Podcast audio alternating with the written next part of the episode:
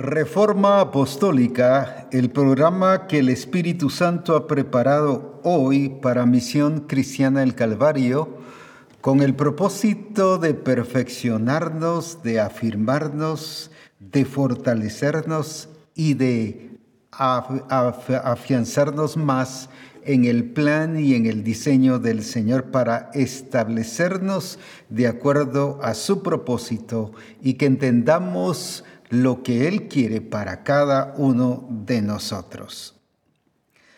Como familia estamos agradecidos al Señor por este tiempo que el Señor nos ha estado permitiendo ver su gloria le hemos estado viendo manifestar su soberanía, su señorío, su grandeza, su provisión, su cuidado, la forma tan detallista que Él ha estado trabajando con cada uno de nosotros.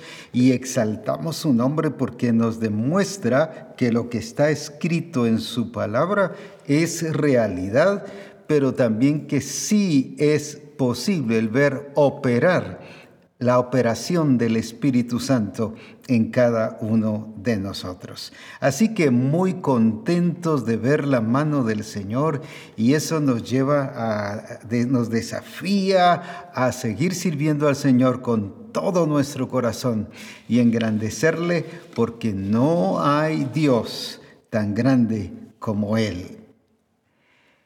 Qué importante es entender la iglesia y la vida de la iglesia.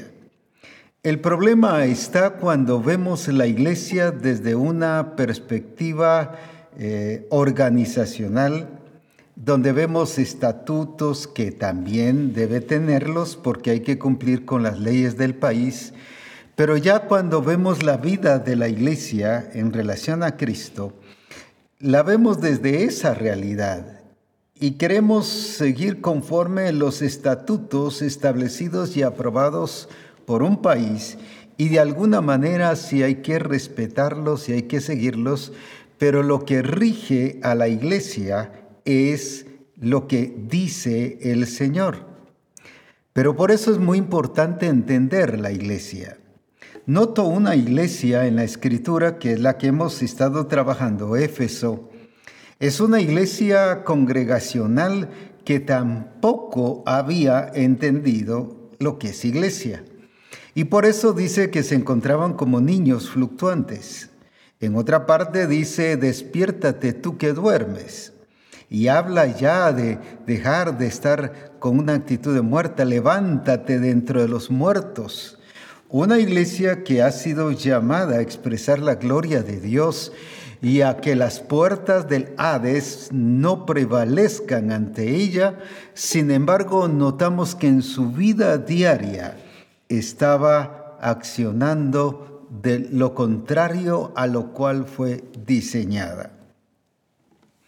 Pero también en la carta de, a los Efesios, el apóstol Pablo nos relata no en sí la vida de la iglesia, como ya dije, congregacional a nivel de, la iglesia de Éfeso, como nos lo narra allí, no porque la iglesia de Éfeso haya alcanzado la perfección, el estar afirmados, el estar fortalecidos y el estar establecidos en el Señor.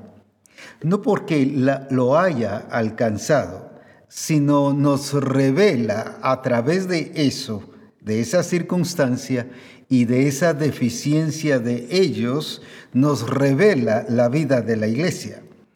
En la carta a los Efesios, el apóstol Pablo revela la naturaleza, la vida, el llamado, la visión, el propósito de la iglesia. Ahí es donde vemos ¿Cuál es nuestra función y cuál es nuestra expresión? Es la carta que más detalles nos da sobre la vida de la iglesia. Es una iglesia que nos revela que se origina en Cristo. No se originó en un plan humano, ni debido a una organización, ni debido a un plan hecho por hombres, sino es originada en Dios. Vayamos a Efesios capítulo 2 y versículo 6, el versículo que hemos estado usando ya en varias ocasiones Y leamos lo que nos dice allí y de allí vamos a partir en relación a lo que hoy nos quiere enseñar el Señor. Y juntamente con Él, juntamente con Él, voy a volverlo a repetir, y juntamente con Él nos resucitó y asimismo nos hizo sentar en los lugares celestiales con Cristo Jesús. Lo vuelvo a leer. Y juntamente con Él nos resucitó y asimismo nos hizo sentar en los lugares celestiales con Cristo Jesús. Nos muestra el origen de la iglesia y es en Cristo. El origen de la iglesia, como dije, no depende de la historia que nos han enseñado en relación a la iglesia. Nos enseñan sobre una iglesia que pasó crisis, de una iglesia que pasó un tiempo de oscurantismo. Nos enseñan de una iglesia que, que ha pasado problemas y todo. Déjeme decirle, la iglesia, según en Cristo Jesús, no está en crisis, pero sí está en Cristo. La iglesia no está en crisis, pero está en Cristo. Entonces depende qué es lo que, cómo voy a decirlo así, cómo leemos la iglesia, así vamos a entender nuestra función y nuestra responsabilidad. No está que está criterio no es nuestro, sino el problema está que interpretamos la iglesia a la luz de la historia o interpretamos la iglesia a la luz de una organización, pero no de un organismo viviente como es el cuerpo de Cristo. Entonces cuando lo vemos a nivel de una organización y la vemos a nivel histórico, encontramos una iglesia decadente como mostraba en este caso la iglesia de Éfeso, siendo niños fluctuantes, ya no digamos la iglesia de Corinto que les dijo niños y carnales, a los de Roma que se habían desviado de la fe y estaban adorando otros dioses, y cuántas crisis a nivel de organización o congregacional la iglesia vivió. Pero esa no es la vida de la iglesia. La vida de la iglesia no radica en su historia, la vida de la iglesia radica en Cristo Jesús, en una persona que se llama Cristo. Por lo tanto, depende dónde yo voy a ver la iglesia, dónde la voy a leer, voy a decir así. ¿Dónde la voy a entender? Así es como voy a hacer la iglesia real y verdadera que Jesucristo ha venido a levantar. Entonces no es una iglesia hecha por los hombres o establecida por los hombres. Hoy, por ejemplo, he escuchado muchas veces, mire, yo me voy a salir de esa iglesia porque ahí no me dejan continuar o establecer la visión que tengo. ¿Quién te dijo que la iglesia depende de la visión que tú tienes? ¿Quién te enseñó que son tus planes y tus proyectos que son los que deben ser realizados en la iglesia? Esa será tu iglesia, pero no la iglesia de Jesucristo. Porque la iglesia de Jesucristo la define Él cómo la quiere, su naturaleza, su vida, la forma en que debe estar eh, expresándose, la forma en que debe vivir la realidad en Cristo. Entonces, el apóstol Pablo nos revela, y por eso es que le pide al Señor que le dé a la iglesia de Éfeso espíritu de sabiduría, de revelación en el conocimiento de Jesucristo. Porque ellos estaban viendo la iglesia desde una perspectiva de una entidad, de una organización como todas las demás según el sistema lo estaba presentando. Y esa es la situación hoy en día también. Por eso es que vemos iglesias que se rigen mucho por a nivel empresarial, que toman ejemplos del sistema establecido o, por ejemplo, así dice el estatuto, por ejemplo, voy a decir algo, El estatuto dice que no creemos, nosotros sí, pues, pero solo lo voy a poner como ejemplo, porque conozco un sinfín de iglesias que, que, eh, confiesan eso. No creemos que exista sanidad divina, eso ya pasó en aquel tiempo, el tiempo de los milagros fue allá. Y sostienen y defienden eso no porque la escritura diga eso, porque la escritura dice que Él es nuestro sanador y que por su llaga fuimos nosotros curados. Sin embargo, defienden el estatuto y dicen, no, el estatuto dice así y así nosotros es lo que creemos. Creen en base a una organización o en base, como dije ya, a la historia de la iglesia. ¿Cuánto nos perdemos y el enemigo nos ha desviado? Precisamente al eh, tratar de entender la iglesia desde esa perspectiva, pero no bajo su realidad. La escritura dice aquí en el versículo que ya leímos, que fue eh, que Él nos colocó, Él nos resucitó, fuimos resucitados juntamente con Él. O sea, la resurrección no vino producto de una organización, ni producto de la historia que tengamos. Vino producto de que Cristo es el Señor y la cabeza de la iglesia, y Él no solo murió, fue sepultado y resucitó. ¿Pero para qué? Para ser el Señor de los vivos y de los muertos, pero para que su iglesia que está incluida en Él, no separada de Él. Como decíamos, Cristo no está en el cielo y la iglesia que es su cuerpo aquí en la tierra, la cabeza está allá, el cuerpo está aquí. Eso le llamaríamos un fenómeno. Y la iglesia no es un fenómeno, la iglesia es la expresión de Cristo, de la realidad de una persona que se llama Cristo Jesús. Ahora, entonces decía que no nos está revelando a una iglesia congregacional alcanzando esto, pero sí nos está revelando el apóstol Pablo lo que debe ser la iglesia.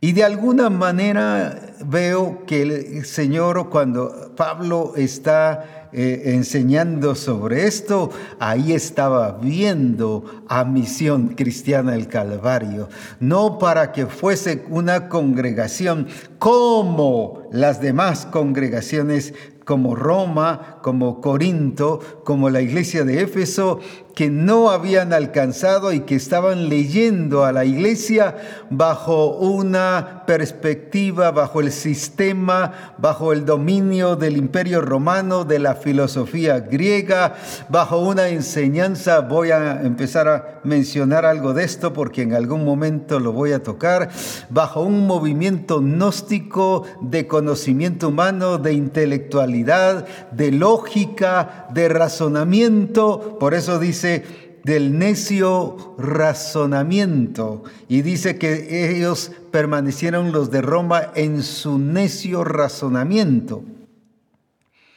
Quiere decir que estaban siendo dominados por movimientos filosóficos, pero no entendiendo la iglesia desde la realidad en Cristo Jesús.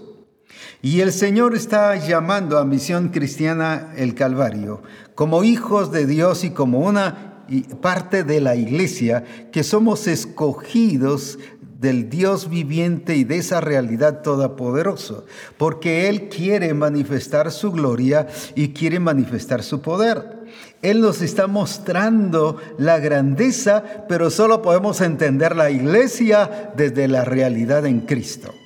Si entendemos la iglesia desde otra perspectiva, será una iglesia, será una entidad, será una organización, pero menos la iglesia de Jesucristo, cuerpo de Cristo, y mucho menos la iglesia que Él vendrá a levantar. Por esa razón Él quiere que nosotros entendamos esa realidad, pero en Cristo Jesús. Veamos la iglesia entonces desde esa realidad de Cristo. Dice que Él nos resucitó. Él nos dio vida. La vida no depende de estatutos, aunque debemos tenerlos porque el gobierno exige estatutos y reglamentos, pero el estatuto principal y el reglamento que rige, rige la iglesia es su palabra. Allí no hay pierde. Ahora los reglamentos y estatutos son para una administración local que sí hay que tenerlos, que sí se debe seguir y sí se debe respetar esas leyes establecidas por el país. Pero lo que rige la iglesia no es eso, lo que rige la iglesia es su palabra su diseño. Como dije, no es mi visión, no es mi misión, sino es la visión y la misión de Jesucristo, que Él quiere y que Él ya destinó y describió en su palabra o la describe cuál es la visión de la iglesia y la misión de la iglesia. Entonces no es mi visión ni es mi misión y que por eso yo peleo y discuto y, me pongo en problemas con los hermanos porque estoy persiguiendo mi visión, sino que yo debo todos, todos juntos en Misión Cristiana el Calvario, seguir la visión de Jesucristo y la misión de Jesucristo. Qué diferente es entonces cuando nosotros eh, entendemos esa realidad. Y aquí dice que es juntamente con Él. ¿Qué significa la palabra juntamente? Que así en el momento en que Él resucitó, así nosotros fuimos resucitados con Él.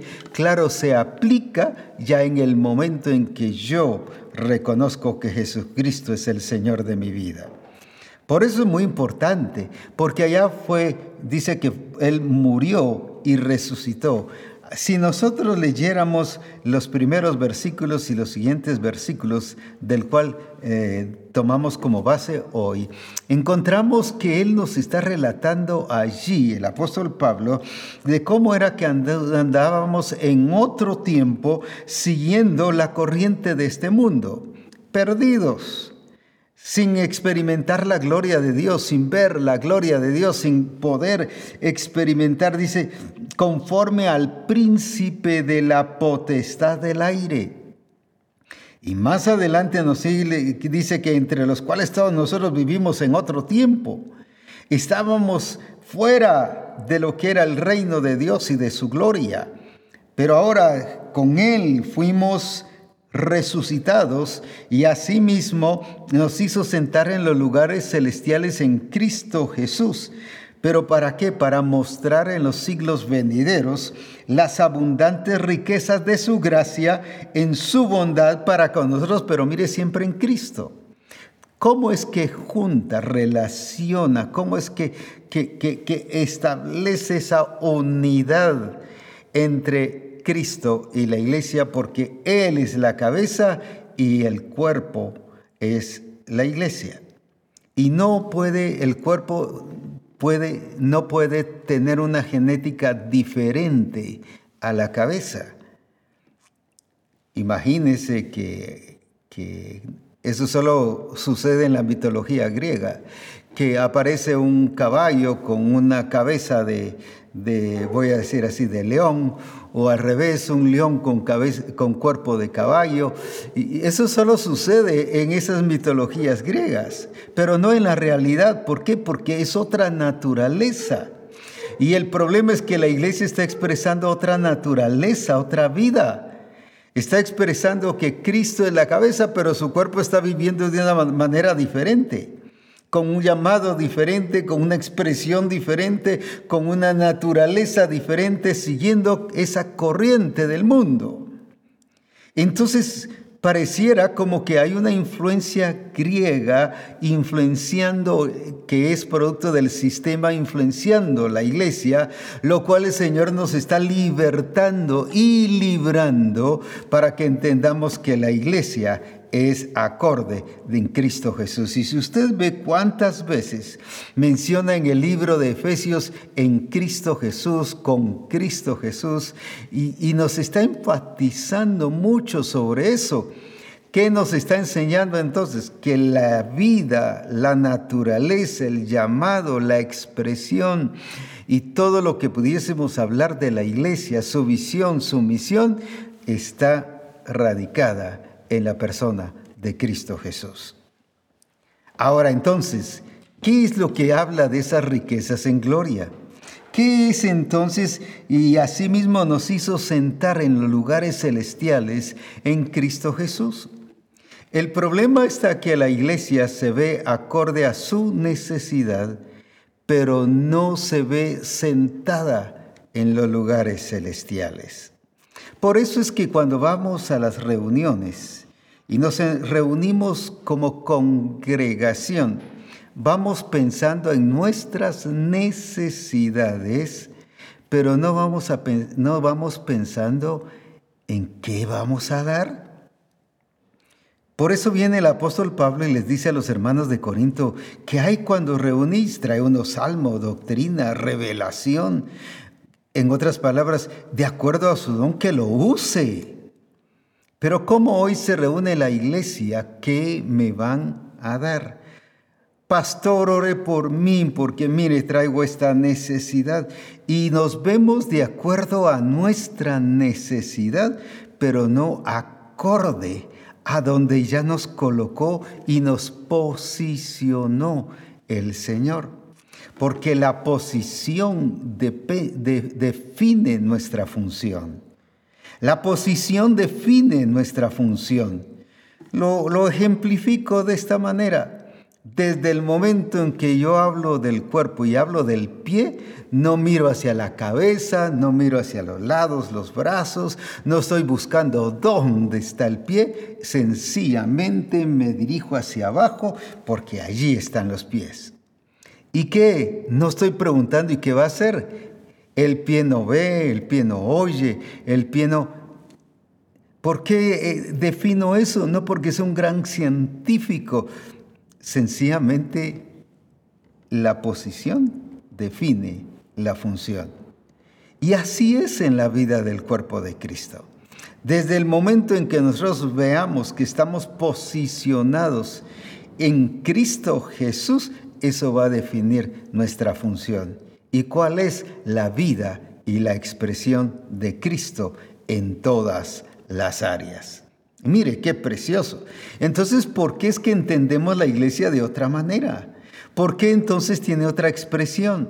¿Por qué entonces tiene otra función? Y está tratando de hacer una función que no le corresponde, porque no ha entendido la posición que el Señor le ha dado. Y dice que por causa de que fuimos resucitados juntamente con Él, juntamente con Él, mire qué belleza, qué precioso, nos hizo sentar en los lugares celestiales en Cristo. Nos hizo eh, sentar en los lugares celestiales con Cristo Jesús. Porque a Él le fue dado ese lugar por cuanto Él resucitó y no solo le fue dado esa, esa posición de sentarse allí juntamente con el Padre, sino le dio un nombre que es sobre todo nombre, Señor de señores y Rey de reyes. Ahora, la iglesia ha sido colocada juntamente con Cristo.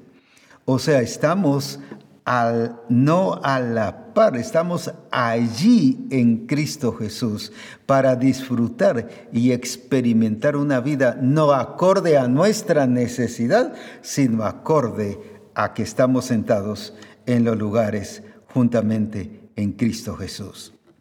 Entonces ya entendiendo ahora la vida de la iglesia como una expresión de la realidad en Cristo Jesús, no es entonces de acuerdo a mi necesidad, sino es de acuerdo a dónde he sido colocado, no como un premio, no como una recompensa, no como algo que yo haya hecho, sino dice que esto fue hecho desde que Cristo resucitó.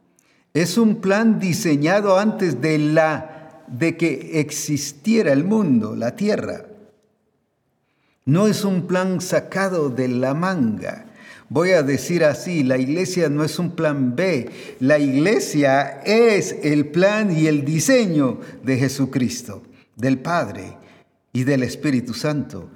La iglesia fue diseñada desde antes de la fundación del mundo.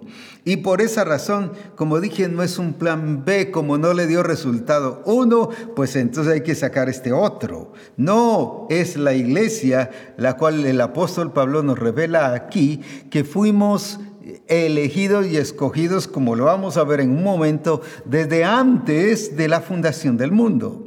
Así que, por lo tanto, debemos de vivir de, acordes a ese plan y a ese diseño, a esa iglesia que Cristo establece y rige y Él dice cómo debe ser y cómo debe actuar.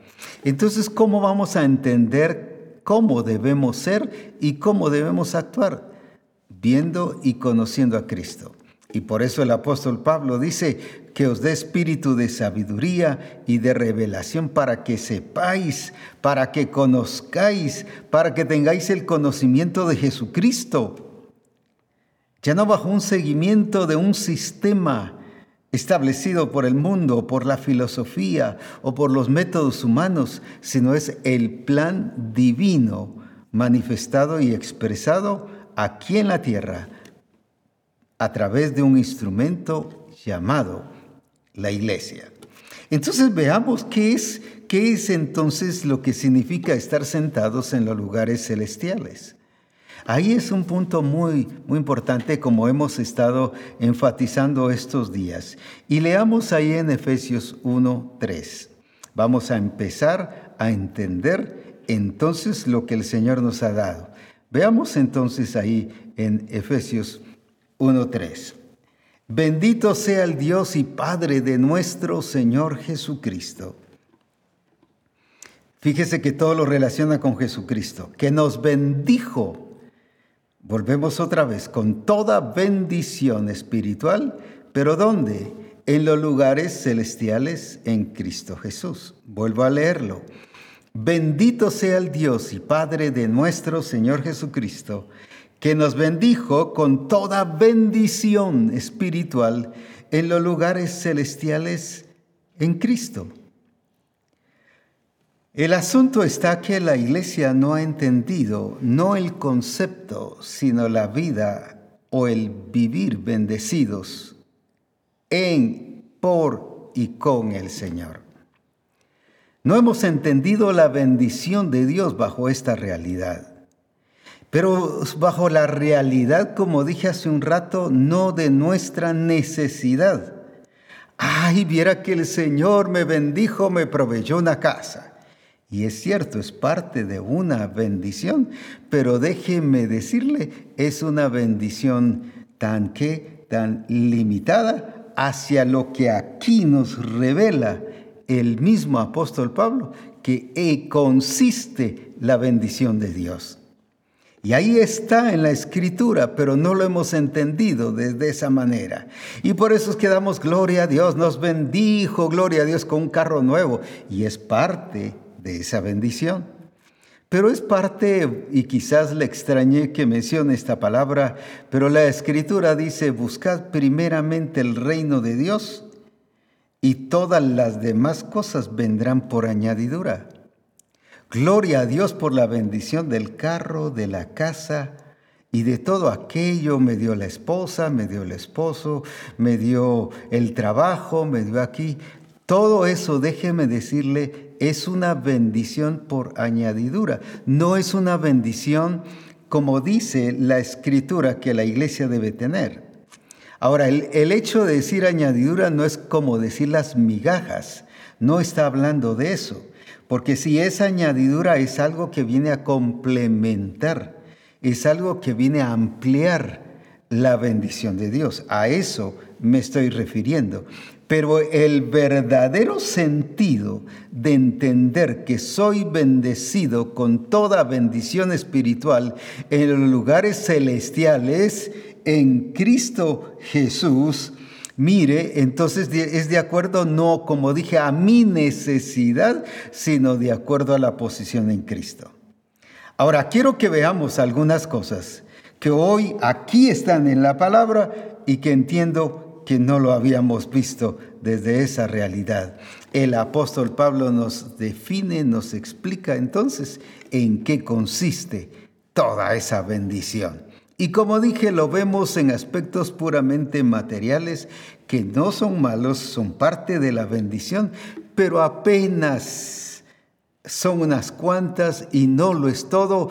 En esto dice que va a consistir el que nosotros experimentemos la bendición del Señor. Leamos entonces ahí y, empecemos nuevamente con el versículo 3 para que luego entendamos la explicación del apóstol Pablo.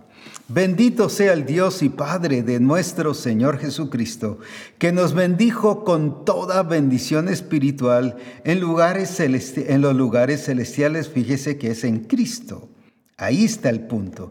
Ahora, esa toda bendición en los lugares celestiales en Cristo, entonces, ¿qué es lo que nos está diciendo? Veamos el versículo 4. Ahora nos define, según, según Vuelvo otra vez, según quiere decir que tiene relación. Solo dejemos ahí el versículo y quiero dar una breve explicación. Los versículos solo son para que podamos leerlos y buscarlos de una manera rápida y nos dirijamos hacia el punto que queremos enfatizar. Pero cuando Pablo escribió la carta, no tenía uno, dos, tres, cuatro, cinco, ni el capítulo uno ni el capítulo tres. Era toda una carta.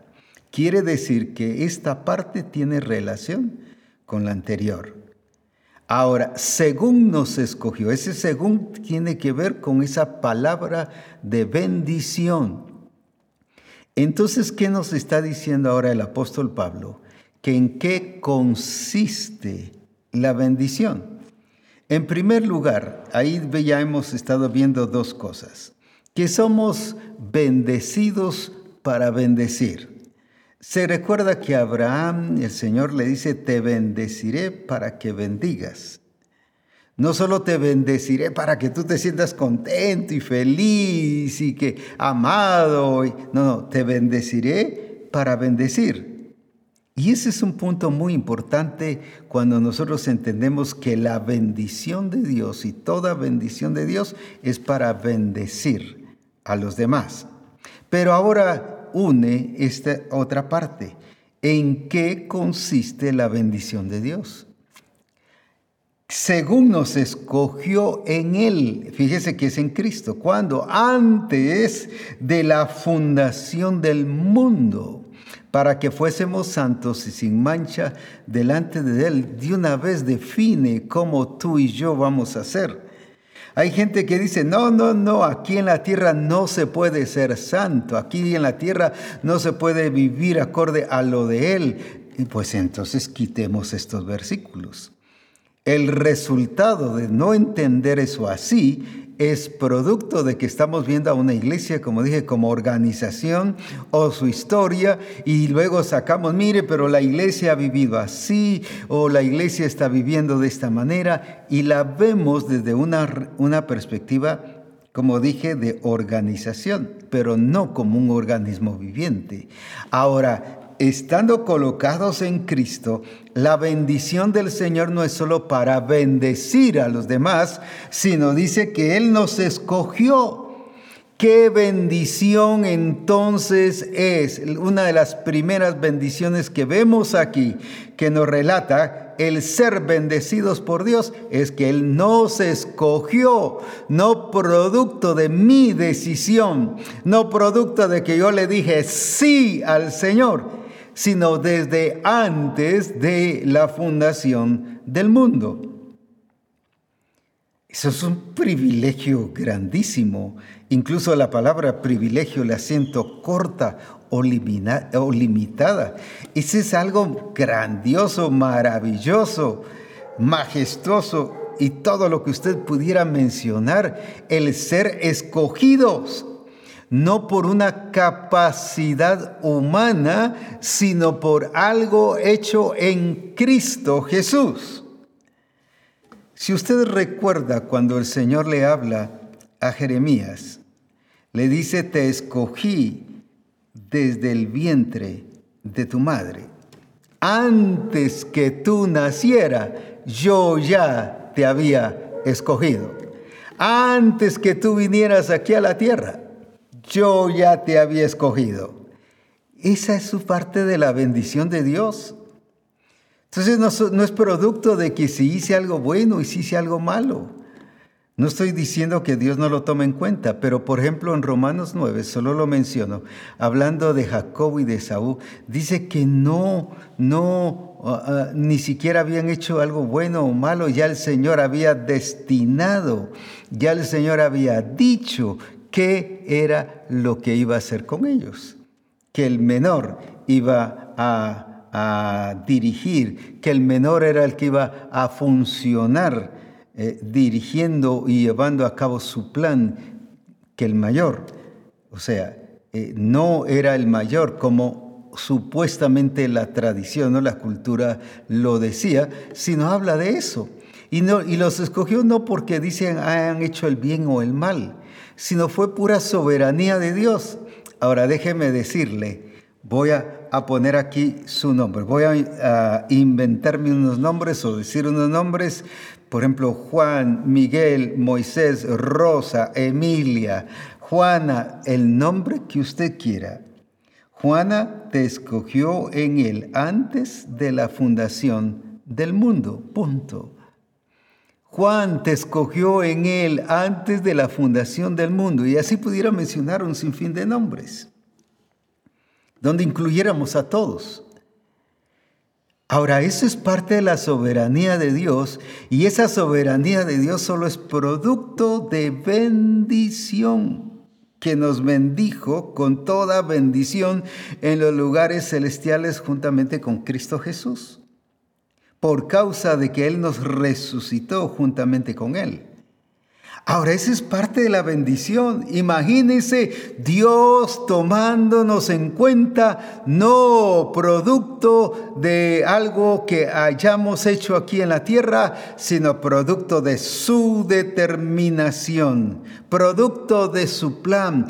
Tú no eres un accidente aquí en la tierra. Quizás el sistema, quizás el mundo o las circunstancias te han puesto o te han hecho sentir de esa manera. Sin embargo, la escritura dice que tú y yo fuimos escogidos desde antes de la fundación del mundo. Pura soberanía, pura determinación de Dios, pura, puro plan del Padre. En otras palabras, tú estás aquí en la tierra porque eres parte del plan del Padre. Así que no permitas que el enemigo introduzca eh, otros, otros pensamientos, pensamientos negativos, o, que te sientas mal, o que mira que la vida te ha tratado mal, tú eres parte del plan de Dios porque Dios tiene un propósito. Y si te miras de acuerdo a tu, al propósito de Dios, eso va a determinar la expresión que tú tengas. Porque también el propósito define nuestra expresión. Cuando yo entiendo entonces el propósito del Señor, entonces nos damos cuenta de cuál va a ser nuestra expresión. Entonces la entendemos, la vivimos, la hacemos. Así que tú no eres producto de un accidente, olvídate de eso y no permitas que el sistema, ni que tus amigos, ni que nadie te haga bullying al respecto o que tú eres aquí o tú eres allá. Mira, a Jesucristo le dijeron que era el hijo del carpintero, que era hijo de fornicación. Él no se sintió dolido, ni se puso a llorar, ni llegó con José y María, ayúdenme porque me siento mal por esto. Él tenía una identidad muy clara porque su identidad estaba basada en el propósito y por eso su expresión era determinante. Así que en el plan del Señor dice que tú fuiste escogido desde antes de la fundación del mundo. Mira qué bendición. Uno se sentiría halagado de que eh, alguien o alguna persona importante te elija y te escoja dentro de muchos y te diga tú vas, a sea un trabajo, sea esto, sea el otro, y que te escoja para algo. Pero tú fuiste escogido igual que yo, igual que todos los demás, desde antes de la fundación del mundo, para cumplir el plan y el diseño trazado por Dios. Y nos hizo los instrumentos escogidos para manifestar su gloria y para manifestar su poder. Así que levántate en el nombre de Jesús, deja de estar reclamando o pensando que eres una víctima de las circunstancias. Aquí dice en el versículo que leímos que eres una persona bendecida y escogida por el Señor desde antes de la fundación del mundo. Así que tus padres solo fueron instrumentos para traerte al mundo, para que el Señor cumpliera su propósito y su plan. Mira entonces en qué consiste la bendición de Dios. Una, que fuimos bendecidos para bendecir. Dos, que fuimos escogidos en Él. Aleluya. Fuimos escogidos en Cristo, fuimos escogidos en Él para su propósito y para su plan. Así que eso te incluye, cuando dice que fuimos escogidos en Él, te incluye en esa redención que Cristo ya hizo. Y por eso es que tienes no solo el derecho, sino la libertad de vivir bajo el poder y bajo la gloria de Jesucristo. Así que levántate en el nombre de Jesús y a vivir como una persona, no como sino realmente a vivir bendecida por Dios, una persona bendecida por Dios, eh, mostrando, como dice, para mostrar qué cosa en los siglos venideros, las abundantes riquezas de su gloria y de su gracia. Tú eres la revelación de esa bendición de Dios y de haber sido escogidos por Dios. Entonces vuelvo a resaltar, el carro es una bendición, la casa es una bendición, pero eso a comparación de esto que el apóstol Pablo nos está revelando en qué consiste la bendición, es mucho más importante.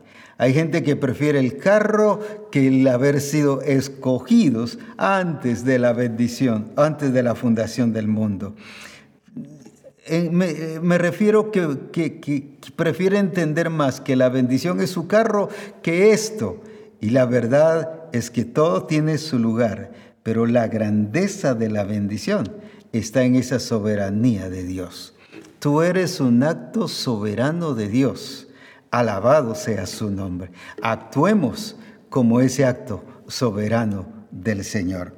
Veamos entonces qué otra cosa más porque el apóstol Pablo aquí en el capítulo 1 nos revela lo que en sí consiste la bendición de Dios.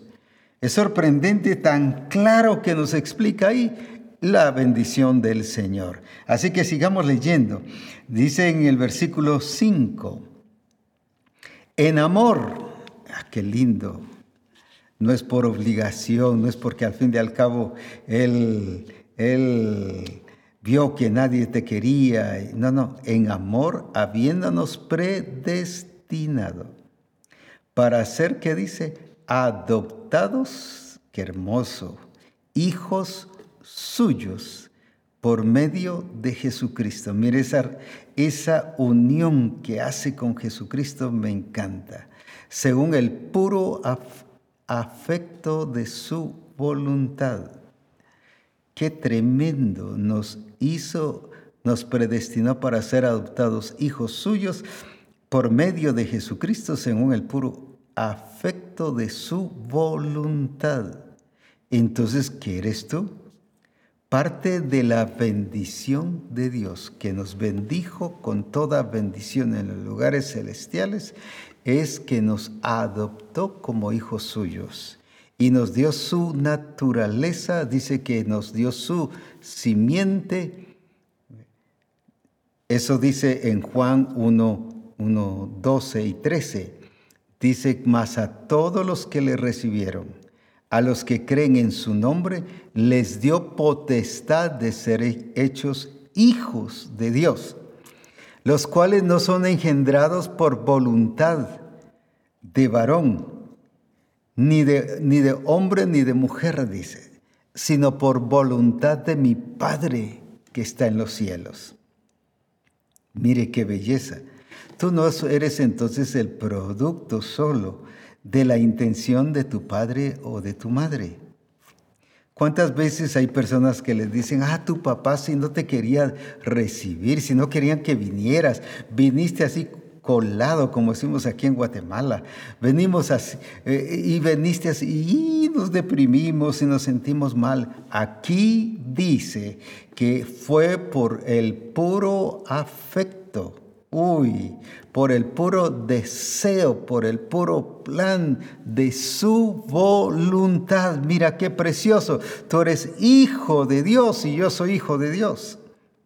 Por lo tanto, nada de que, Señor, si soy tu hijo, contéstame esta oración. ¿Qué estás diciendo ahí? Que dudas esto entonces no estás entendiendo ni viviendo en la bendición de Dios y en el propósito del Señor. Estás viviendo a tu manera. Piensas que tal vez, que quizá, pero posiblemente no.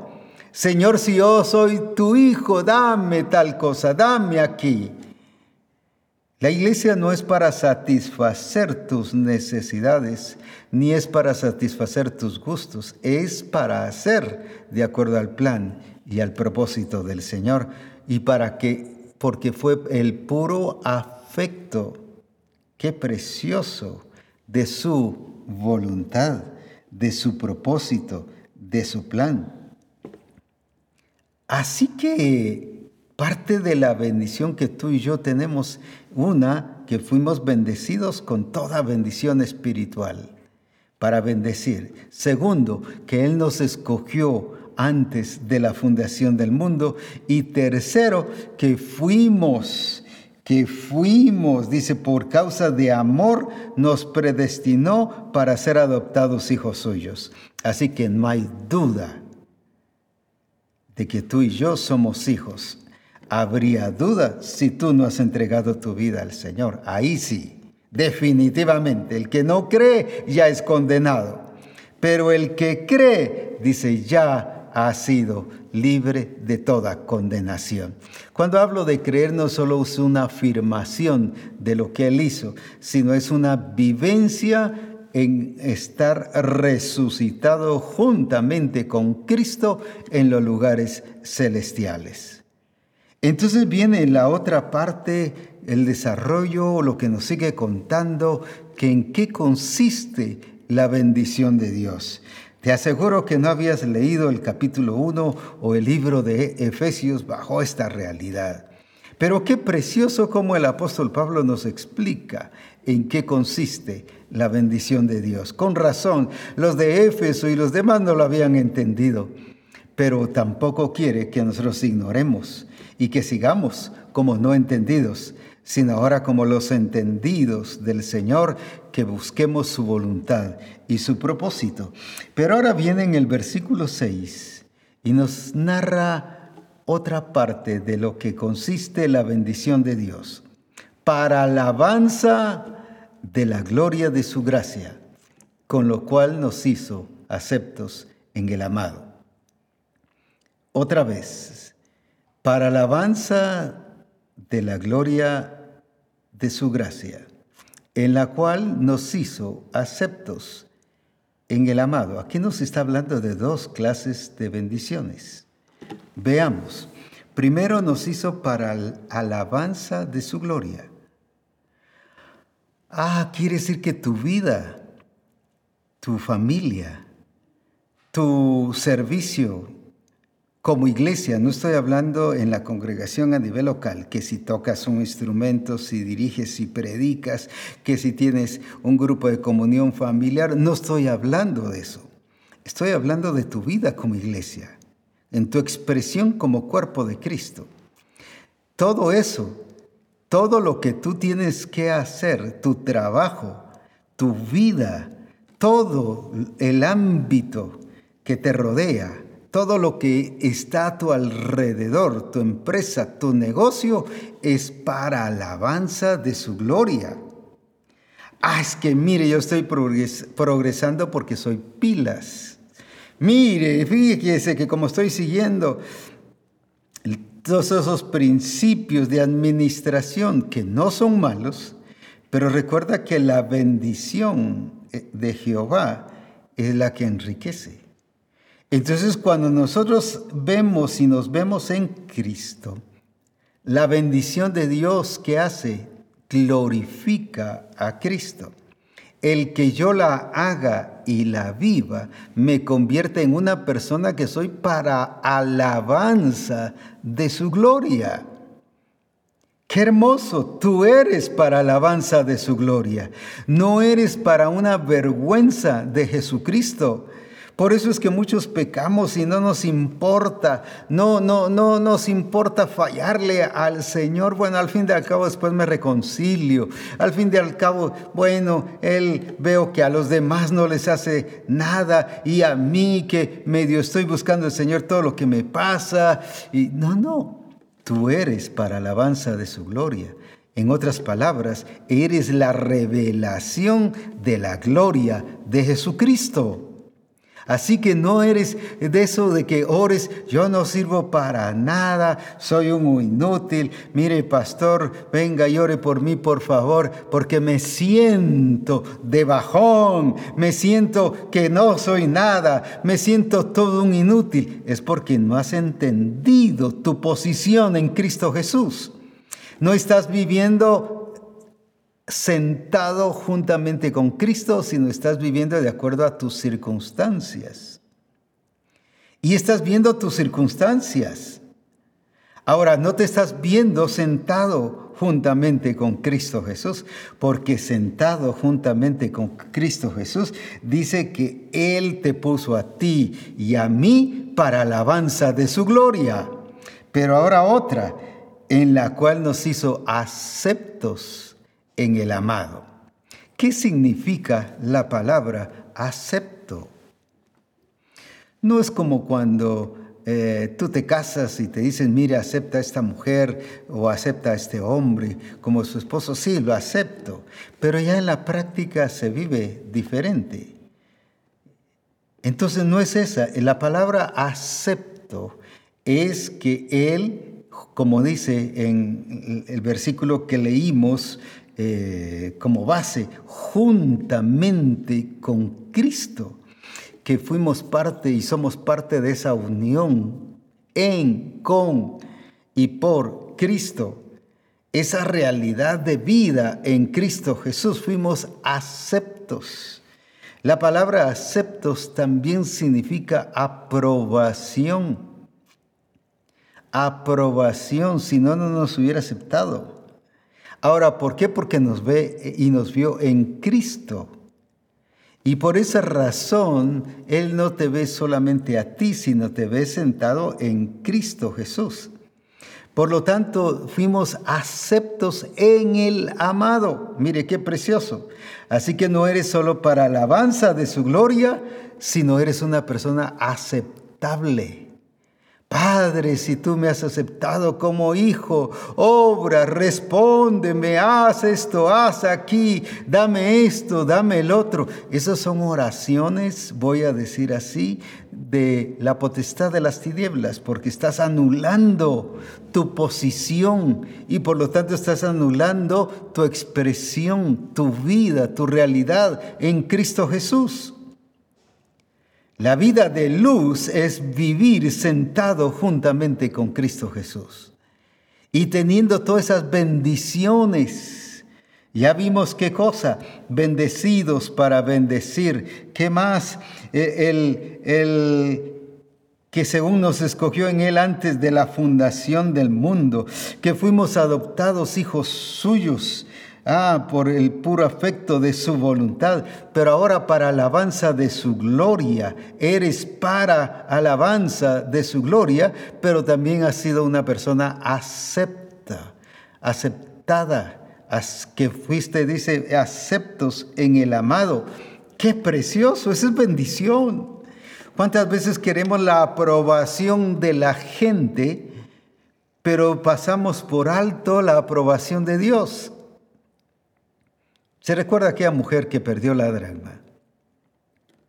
Ella barrió la casa, no se descuidó ni le echó la culpa a las circunstancias, ni que ya soy grande y por eso se me olvidó y no me recuerdo ni dónde lo puso. No, no, no le echó la culpa a ninguna circunstancia, ni a la edad, ni a las, ni a las demás. Quizás alguien vino aquí y se la robó, se la llevó, quizás alguna amiga vino a la casa y no, no, ella empezó a buscarla.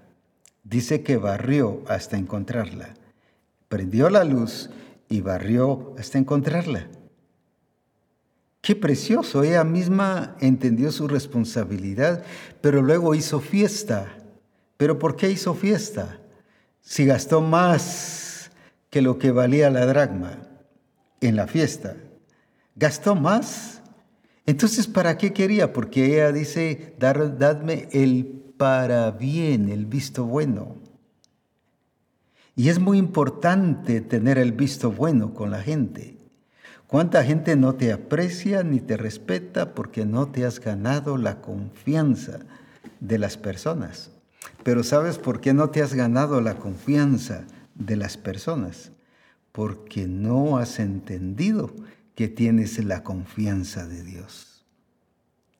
Te sientes como alguien que no cree, que Dios no cree en ti, porque tú ni siquiera crees en ti. Y entonces por eso es que te sientes así sin embargo, esta mujer buscó el para bien y buscó la confianza de los demás. ¿Sabe por qué? El respeto, o en otras palabras, su dignidad fue recuperada. ¿Por qué estoy explicando esto? Para entender muy bien lo que significa esto de que hemos sido, que dice aceptos. Él nos hizo dignos. Ay, Padre, tú sabes que yo no soy digno. Y no sé si lo diga bien, pero hay hasta un coro como toda una llaga podrida. Y hay hermanos y cantantes y, se lucen cantando como llagas podridas, pues que sigan como llagas podridas, pero yo sé que soy acepto en el amado. El sistema te hace sentir como una llaga podrida, te hace sentir como nada te hace sentir que no sirves, que eres un inútil. Ah, pero el ser aceptos en el amado es que Él te ha hecho en Cristo digno para vivir y experimentar su gloria. Y por eso es que Jesucristo mismo dijo, la gloria que tú me diste, yo les he dado. Así que deja de sentirse, de sentirte y de vivir como, como una nada hay quienes viven como sintiéndose una gran cosa, pero otros viven sintiéndose la gran nada. No, nosotros tenemos que vivir de acuerdo a la realidad en Cristo Jesús. Cristo es nuestra medida, Cristo es la talla, Cristo es la razón de nuestra vida y por lo tanto nuestra expresión tiene que ser a ese nivel. No solo eres sido aceptado como decir, venga pues, venga, aunque no importa cómo vengas, venga. No, no es así. Él nos hizo dignos en Cristo para vivir en su gloria y en su poder. Así que no vuelvas nunca más a orar o a repetir un cántico que tenga que ver con llaga podrida o con algo parecido, o a orar, tú sabes que no sirvo para nada, y eso hay un montón de personas que oran así. Voy a decirlo esto con toda libertad, ten la vergüenza de no orar así, porque estamos avergonzando no a Cristo, sino la obra de Cristo. Estamos poniendo en bajo que no sirve la obra de Cristo. Resaltemos y gocémonos que Él nos ha hecho dignos. Por eso es que a Cristo que dice, Él es digno de tomar el poder, la gloria. ¿Y por qué? Porque fue acepto, fue aprobado. Este es mi Hijo amado en que yo tengo contentamiento. Así debemos de vivir como iglesia No que ahora digamos yo soy digno por mis propias ¿qué? Eh, capacidades o talentos o porque yo me he ganado el corazón del Padre o porque yo le digo palabras bonitas. No, no, no es por mí, es por estar sentado juntamente con Él y que Él nos bendijo con toda bendición y la bendición consiste en que nos hemos eh, eh, la confianza del Señor es una realidad en nuestra vida y nos ha hecho dignos por su gracia y por su misericordia. Así que a disfrutar de la gloria de Dios y no vuelvas a decir nunca más que no eres digno de recibir lo que el Señor te da. ¿Cuántas veces decimos, y como dije, hay muchos cánticos que nos hablan que no somos dignos? Estás diciendo lo contrario de lo que dice la escritura. Pero eres un bendecido por Dios y por lo tanto Él te hizo acepto en el amado. Alabado sea su nombre. Vamos a, continuar, pero mira qué precioso cómo nos relata el apóstol Pablo lo que es la vida en Cristo Jesús. Luego en el versículo 7 Está hablando de nosotros, de las personas bendecidas. ¿En quién tenemos? ¿De quién es ese tenemos? Está hablando de ti y de mí, personas bendecidas. Tenemos redención por su sangre, el perdón de pecados según las riquezas de su gracia. Dos cosas también muy importantes aquí. Redención por su sangre y el perdón, el perdón de pecados según las riquezas de su gracia. Eres una persona redimida. Entonces déjame decirte ese, lo voy a decir con franqueza, ese cuento de que traes eh, asuntos pasados, eh, eh, cosas que tienen que ver con los asuntos de tus padres y de todo eso, eso que lo traigan los impíos. Pero tú y yo dice que la escritura en 1 Pedro 1.18, que fuimos rescatados de nuestra vana manera de vivir. Ahí está hablando de cultura, Ahí está hablando de la redención y la palabra rescatar significa que fuimos redimidos, no con cosas corruptibles como oro o plata, sino con la sangre preciosa de, Cristo. Mira, a través de la redención. Fuimos rescatados de esa vana manera de vivir, la cual recibiste de vuestros padres, dice, toda esa genética, toda esa cultura, todo eso. Es que como él tuvo cáncer, mi abuelito, mi tatarabuelo, y miren, mi abuelito tuvo cáncer, mi papá tuvo cáncer, y por eso yo tengo cáncer, y, o que tuvo diabetes, y por eso ya es tiempo que vivamos con la bendición de Dios. Y llegamos, ore por mí para libertarme de esos asuntos eh, que vienen del pasado y de todas esas cosas. Somos libres en Jesucristo. La escritura dice que fuimos rescatados de nuestra vana manera de vivir, la cual recibimos de los padres. Pero aquí te está ahora diciendo en el libro de Efesios capítulo 1 y versículo 7 que eres un redimido del Señor Eres un redimido del Señor. Vive bendecido bajo esa redención. Así que dile a todos aquellas cosas que se te han metido en tu mente y que por lo tanto está siendo realidad en tu cuerpo. Ya no más de esos cuentos. Yo soy una persona bendecida por Dios. Por lo tanto, se va todo aquello que venga de cualquier línea de mis padres en el sentido de enfermedad o carácter, mire que soy bien enojado porque mi papá era bien enojado. No, no, pero si es nueva criatura. Así que te di dos pasajes, el de Pedro y ahora este, donde te está hablando que eres una persona redimida.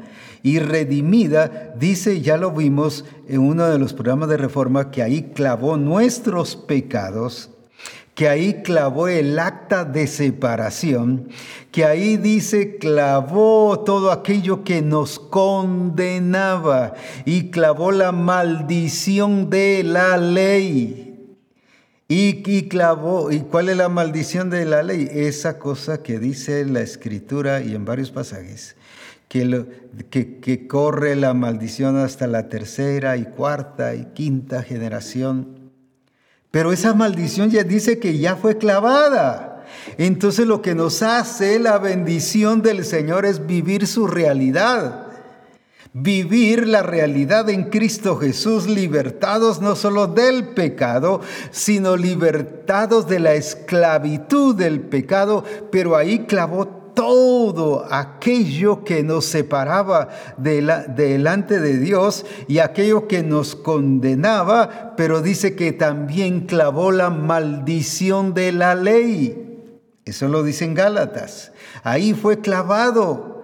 Y la ley decía que la enfermedad o el castigo seguía hasta la primera, segunda y tercera y cuarta generación.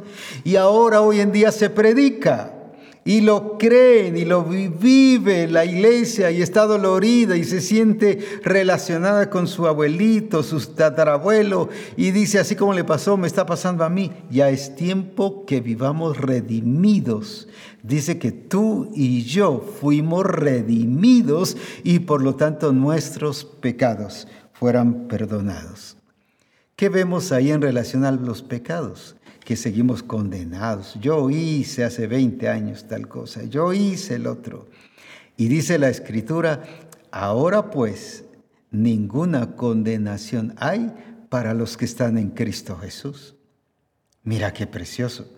Entonces, ¿por qué te sientes condenado, acusado? Si el que te acusa, ¿quién dice que es?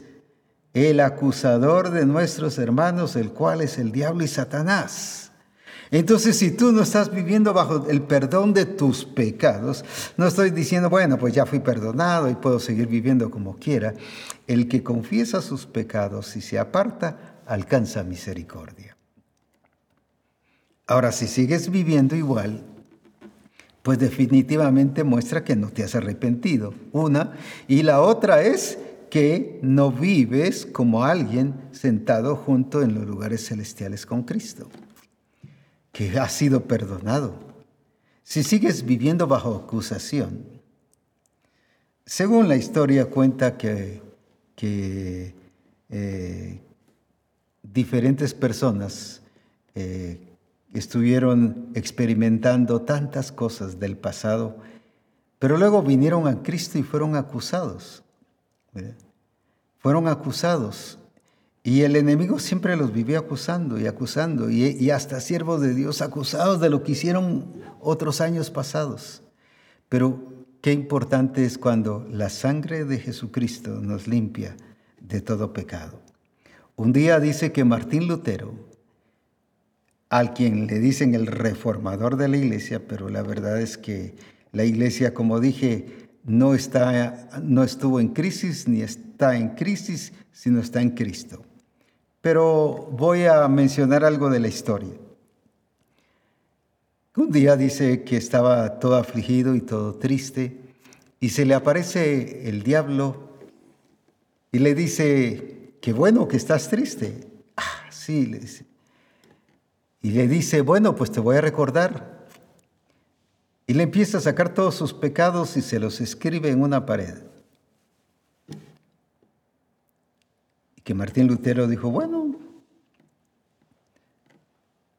Y luego sigue en la otra pared y en la otra pared, total que llenó las cuatro paredes de todos los pecados que había hecho Martín Lutero. Pero luego Martín Lutero agarra el marcador o agarra lo que usaba en ese tiempo para escribir y escribe, la sangre de Jesucristo nos limpia de todo pecado. ¿Y cuántas veces el enemigo nos quiere quitar la paz? Nos quiere interrumpir el servicio a Dios. Nos quiere afectar y estorbar el que crezcamos y desarrollemos por no entender que hemos sido redimidos y perdonados por Dios. Así que es muy importante lo que el Señor nos está diciendo hoy para vivir libres en Jesucristo. Pero luego dice en el versículo 8, voy a avanzar, aunque sería bueno que tú y cada distrito siguieran estudiando cada parte de estas porque hay una gran profundidad en cada punto de estos. Y que en cada iglesia local lo vuelvas a leer. ¿Qué dice en el versículo 8? Que hizo sobreabundar, pero ¿para quiénes? Está hablando de los bendecidos con toda bendición espiritual, que hizo sobreabundar para con nosotros en toda sabiduría e inteligencia. Vuelvo otra vez a mencionarlo. Que hizo sobreabundar para quienes, no para otros, sino para nosotros. Pero ¿quiénes nosotros? Viene bajo ese contexto de los bendecidos con toda bendición espiritual en los lugares celestiales, pero ahora en toda sabiduría e inteligencia. ¿Qué significa esto? Generalmente decimos, es que yo no entiendo usted, es que usted sabe que soy muy torpe, no soy inteligente, no, no, no, no, no, no entiendo las cosas. ¿Cómo si dice aquí que, que que Él nos hizo sobreabundar. ¿Qué significa la palabra sobreabundar? No solo que nos dio abundancia, sino sobreabundar. Es algo que se desparrama, que, que va con exceso. Así que el Señor te ha dado sabiduría y te ha dado inteligencia. Eso que no sepas administrar tu negocio es pura negligencia, pura necedad, porque tú ya eres y estás sentado en, los lugares celestiales con Cristo y te hizo abundar con toda sabiduría e inteligencia. Que no lo quieras usar es otra cosa. Y que quieras seguir usando eh, eh, lo cerrado o, o la falta de inteligencia, negligencia en este caso, o el actuar de una manera diferente, no correcta. No, Podemos ser sabios y podemos ser inteligentes. ¿Por qué? Porque nos hizo sobreabundar. Fíjate, que te está hablando de hechos, no que te va a hacer sobreabundar, no que te va a hacer inteligente. Así que las personas más inteligentes de todo el mundo deben ser las personas que son iglesia de Jesucristo, hijos de Dios y que están viviendo en los lugares celestiales. Que digan que las personas más inteligentes están en la iglesia, pero no solo porque sea un dicho, ni porque uno u otro está resaltando, es porque estamos viviendo este pasaje que nos hizo sobreabundar para con nosotros en toda sabiduría e inteligencia. Así que eso que digas, yo no entiendo el diseño, es que no lo acepto, no se me queda, estás diciendo que eres un torpe. Eres de acuerdo a la potestad de las tinieblas, pero para eso fuiste trasladado al reino de su amado Hijo para estar como resucitado juntamente con Él, para vivir en sabiduría e inteligencia es que no sé qué hacer todas las demás, la mayoría de ministraciones. Cuando oran por uno y uno dice, es que no sé qué hacer con mi hogar, no sé qué hacer con mi negocio, no sé qué hacer con mi empresa, no sé qué hacer ni conmigo mismo, no sé qué hacer. El pastor dice, no sé qué hacer con la iglesia. ¿Cómo es eso que no sabe qué hacer? Eso que lo digan los que no conocen al Señor o los que están ignorando la vida de la iglesia, pero no los que son iglesia de Jesucristo, porque dice que hizo, que hizo, que hizo, que hizo sobreabundar toda gracia, sabiduría e inteligencia en nosotros. Así que tú y yo tenemos eso. Actuemos sabios e inteligentes como Jesucristo, que es la expresión de la vida del cuerpo de Cristo. Luego el 9, dándonos a conocer, vuelve a hablar de los bendecidos con toda bendición. Dándonos, dándonos, no se lo dio a otros, sino a quienes, a los bendecidos con toda bendición a conocer el misterio de su voluntad según su beneplácito, el cual se había propuesto en sí mismo. Lo vuelvo a leer. Dándonos a conocer el misterio de su voluntad, según su beneplácito, el cual se había propuesto en sí mismo.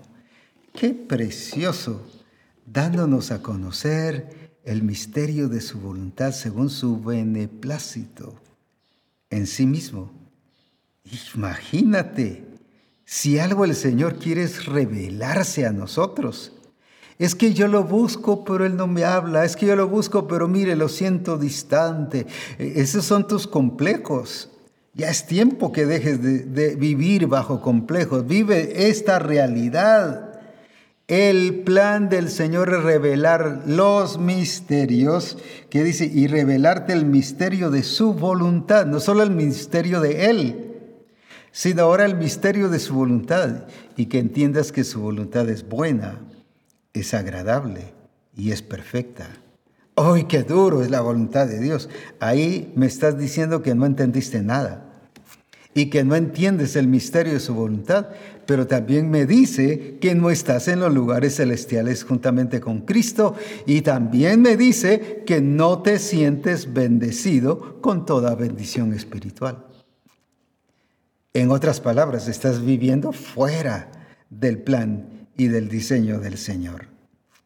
¿Qué hace el que vive en el plan y en el diseño del Señor? Va a conocer el misterio de la voluntad de Dios. ¿Qué es eso? El conocer la intención de Dios. No solo seguir directrices, que me dijo que hiciera esto, que me dijo que me pusiera aquí, que, que hiciera esto o que hiciera el otro. No, no, es su intención. ¿Qué es o cuál es la intención del Señor? Porque algunos dicen, mire, yo ya hice lo que el Señor dijo, pero no pasó nada. Es que solo estás siguiendo directrices, pero no entendiste su intención. Su intención fue transformarte. Su intención fue que lo conocieras a Él. Su intención era, era que, que, lo vieras a Él, su grandeza y su poder. Que, que conocieras su soberanía. Que conocieras, y a veces nos prejuiciamos. ¿Recuerdas cuando el Señor multiplicó los panes? Y después les habla a los discípulos y les dice que hagan algo y dice, eso es porque no entendimos lo de la multiplicación de los panes. Ellos empezaron a prejuiciar y a interpretar mal a Jesús porque no conocieron su intención. Por ejemplo, en las bodas de Caná, ¿cuál era su intención? Mostrar no solo su poder, sino la soberanía del Padre y mostrar que Él estaba bajo regir, que Él no se regía así solo, sino que Él se regía bajo el régimen del Padre. Y así, mira cuánta intención hay ahí. Pero eso no lo encontramos, solo que le dijo tal cosa a María y que María le dijo esto, y, pero no encontramos el misterio de su voluntad. ¿Por qué estás pasando el proceso que estás pasando? Estás buscando por eso que te hablen el pastor y que te dé una palabra allí y que diga qué tienes que hacer. Entiende la voluntad del Señor. ¿Por qué estás pasando los procesos? ¿Por qué el Señor quiere que, que entiendas no solo que entiendas y conozcas a Jesucristo, sino que entiendas su voluntad, su intención. Y dice aquí que dándonos a conocer el misterio de su voluntad. Y mira qué precioso, según acorde bajo las reglas de su beneplácito, alabado sea su nombre bajo su agrado en el cual se había propuesto en sí mismo, como él no podía jurar por otra persona. Uno siempre jura, pues en, en, la tradición del mundo se jura con una persona que está más en otro nivel de uno. Él no, ¿por qué? Porque Él es el Señor, Él es el Dios, no hay nadie encima de Él. Entonces dice que fue de acuerdo a su algo que él se propuso en sí mismo. ¡Qué lindo! Si algo Él quiere es que conozcas no solo qué debes hacer, sino cuál es la intención de Él en relación a lo que debes hacer. Y ahora vamos al versículo 11. Y siempre sigue hablando de estas personas que son bendecidas con toda bendición espiritual. Leamos el versículo 11. En Él Asimismo, mira qué lindo, todo es en Cristo. Asimismo tuvimos que dice herencia, habiendo sido predestinados conforme al propósito del que hace todas las cosas, según el designio de su voluntad. Tuvimos herencia. ¿Por qué estás pidiendo entonces tu herencia si ya tienes herencia? Señor, herédame porque soy tu hijo. Pues si ya tienes herencia, es porque no has entendido que eres un bendecido de Dios. Tienes herencia, eres heredero juntamente con Cristo. Claro, dijimos que si lo ignoras, ignoras que eres heredero, pues no vas a vivir como heredero. O si eres inmaduro, pues no lo vas a poder experimentar, pero ese ya es problema tuyo. Ya el Señor ya dice que tuvimos herencia. En Él, mismo, fíjate que no es una herencia cualquiera, es una herencia dada por Él. En Él, mismo, tuvimos herencia habiendo sido predestinados conforme al propósito. Ah, qué lindo. Eres gente de propósito. Qué lindo, no eres cualquier cosa, no eres una persona común y corriente, eres una persona de propósito del Señor. Pero quiero que vayamos también, estoy avanzando un poco más rápido, y quiero que vayamos al versículo 13. Mira, todo esto es bendición de Dios. Esta es la mera bendición de Dios. Esto, todo lo que Él relata aquí es lo que Él dice. La escritura revela a través del apóstol Pablo en qué consiste la bendición de Dios. Y mira ahora qué nos está diciendo allí en el versículo 13. En él también vosotros, habiendo oído la palabra de verdad, el evangelio de vuestra salvación, y habiendo creído en Él, fuisteis sellados con el Espíritu Santo de la promesa. Fuisteis sellados con el Espíritu Santo de la promesa. Entonces, ¿por qué no vivimos la vida en el Espíritu?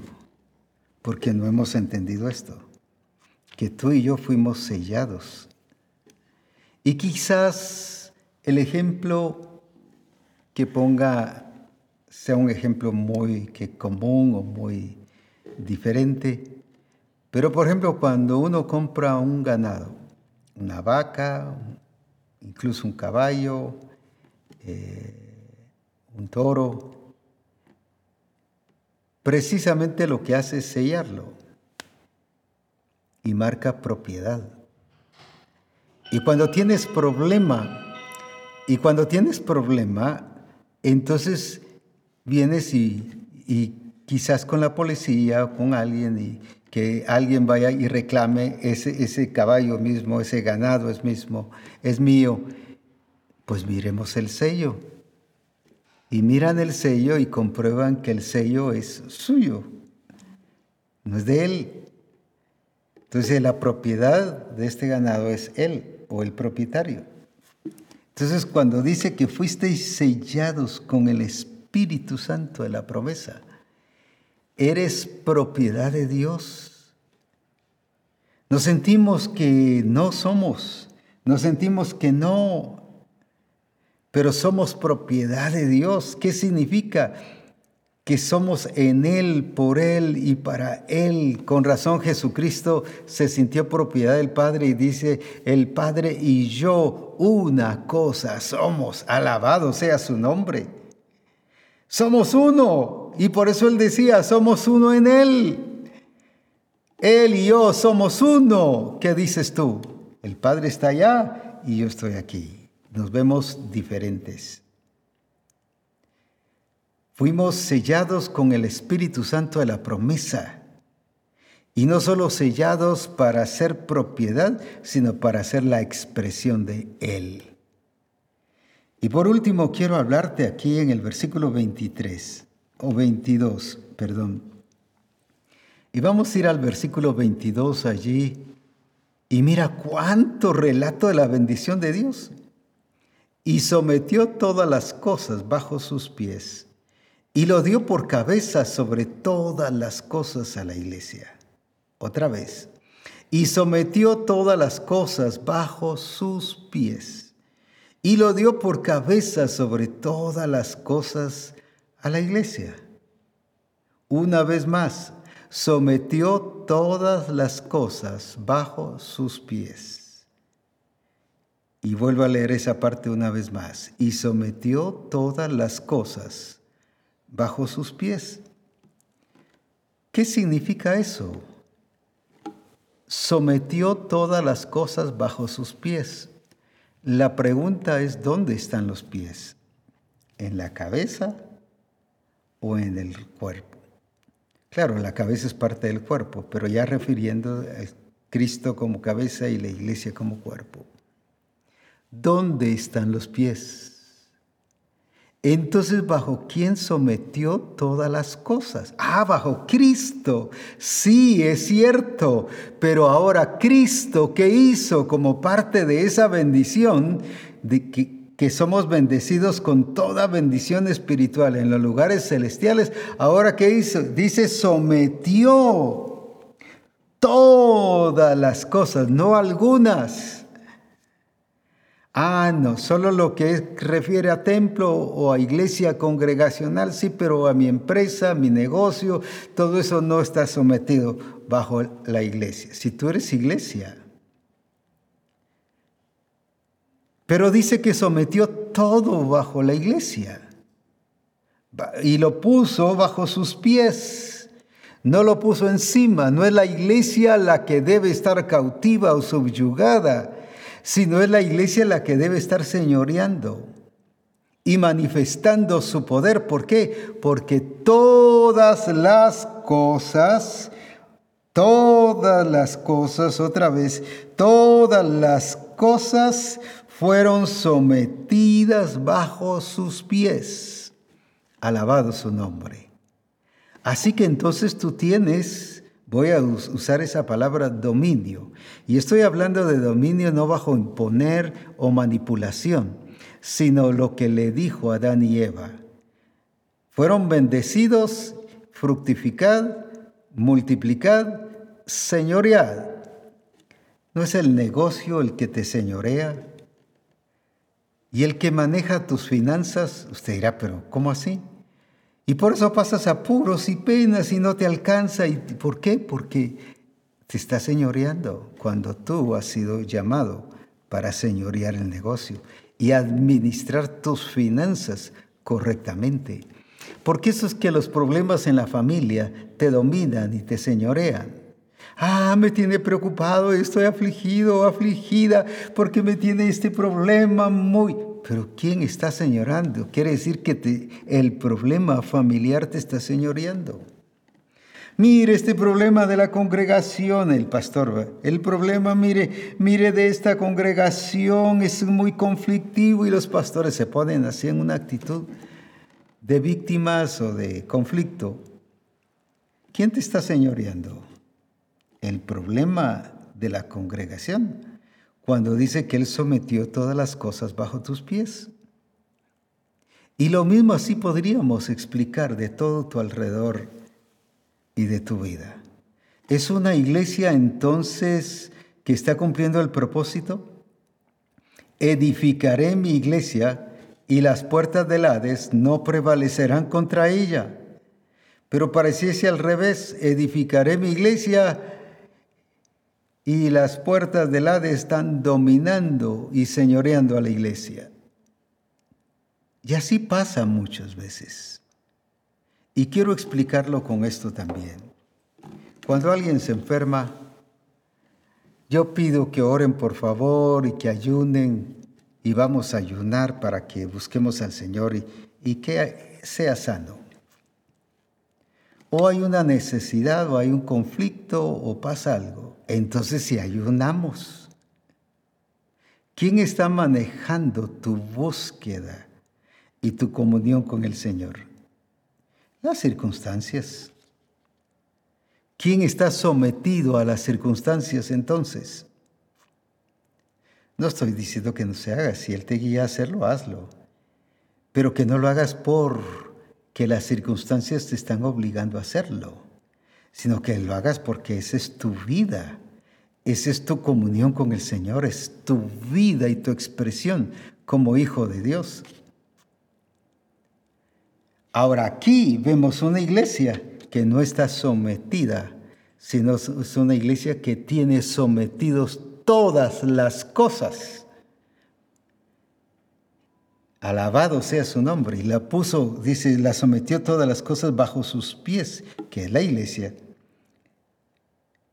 Y lo dio por cabeza.